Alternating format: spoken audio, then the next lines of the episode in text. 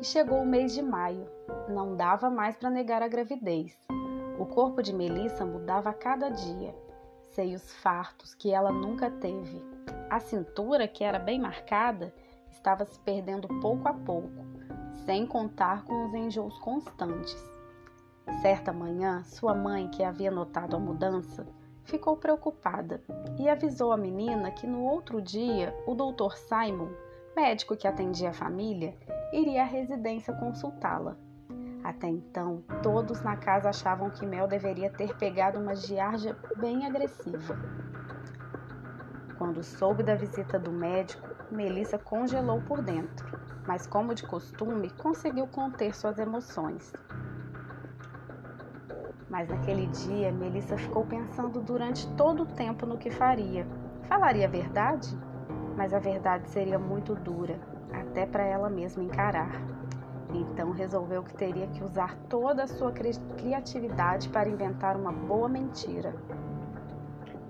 Melissa decidiu que contaria aos pais que na terça-feira de carnaval, enquanto retornava para casa, um caminhoneiro que passava pela cidade lhe abordou, juntamente com Eduardo, que conseguiu correr. Melissa afirmaria que foi pega e molestada por este tal caminhoneiro. Pronto, a história estava montada. Ela só precisava fazer os combinados com Eduarda e Ricardo.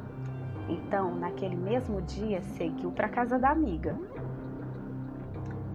Melissa contou todo o seu plano para Eduarda, que foi de certa forma obrigada a confirmá-lo, e também precisou repassá-lo para Ricardo, indo até o armazém para combinar a história com o ex. E como um pacto de fidelidade, todos concordaram em manter e confirmar a mentira.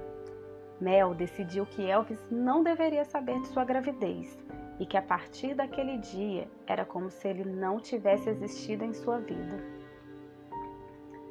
Na manhã seguinte, Mel armou tudo. Enquanto toda a família tomava seu café da manhã, tratou de dar a notícia.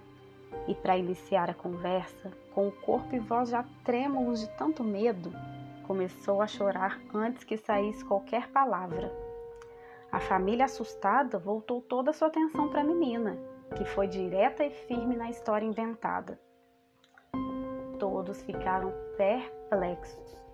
Pai de Melissa prometeu encontrar o tal caminhoneiro nem que fosse no inferno. Durante todo aquele dia, o clima foi de muita tensão na residência da família Friori e o Dr. Simon consultou a menina, confirmando os três meses de gravidez. E a história continua.